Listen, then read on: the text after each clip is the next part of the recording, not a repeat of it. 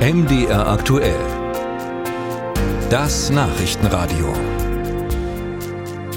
Jetzt geht es um die Frage, gibt es eigentlich Schadenersatz, wenn durch die Corona-Impfung Impfschäden aufgetreten sind oder besser gesagt mutmaßliche Impfschäden?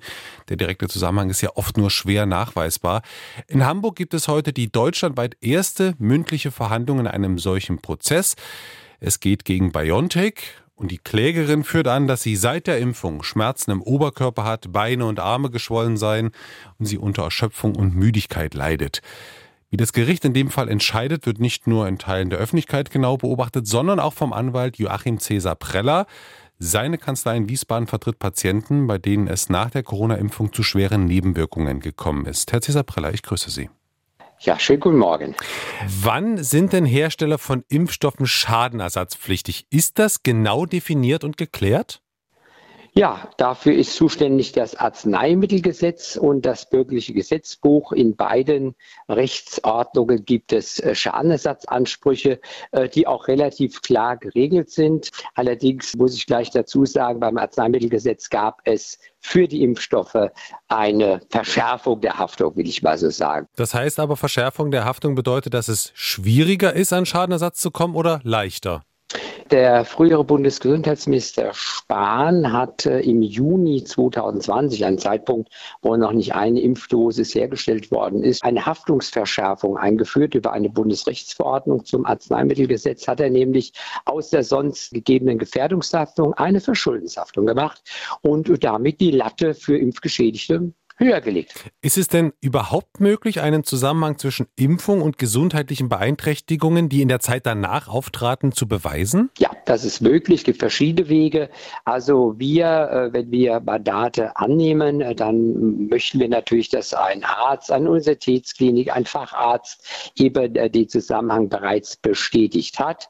Oder die staatlichen Versorgungsämter der Bundesländer, die gegebenenfalls zwar wenig, aber doch auch Bestätigung ausstellen, dass es sich um Impfschäden Schäden handelt. Also man muss ja schon äh, sehr gut äh, vorbereitet sein, um in einen entsprechenden Prozess zu gehen. Muss man denn immer in den Prozess gehen oder haben Sie auch direkt mit Impfherstellern schon verhandeln können und gab es da vielleicht sogar eine außergerichtliche Einigung? Also ich äh, bin, glaube ich, der erste Anwalt in Deutschland, der sich den Impfgeschädigten angenommen hat.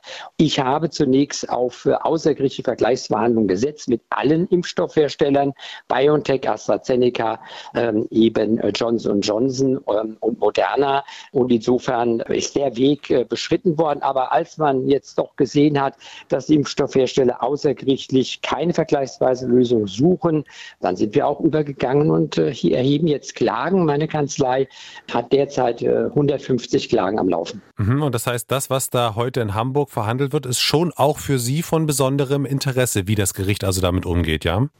Also man muss grundsätzlich sagen, wahrscheinlich wird jedes Gericht äh, erst einmal einen eigenen Weg finden, sich äh, den Klagen äh, anzunehmen. Also wir können jetzt nicht generell sagen, wenn in Hamburg äh, die Impfgeschädigte gewinnt, dass dann etwa alle gewinnen und umgekehrt auch nicht. Ähm, es sei denn, in einigen Jahren gibt es eine Entscheidung des Bundesgerichtshofs, dass die Sache dann endgültig klären wird. Jetzt haben ja alle, die sich haben impfen lassen, eine Erklärung unterschrieben. Da waren etliche Risiken und auch Nebenwirkungen aufgeführt.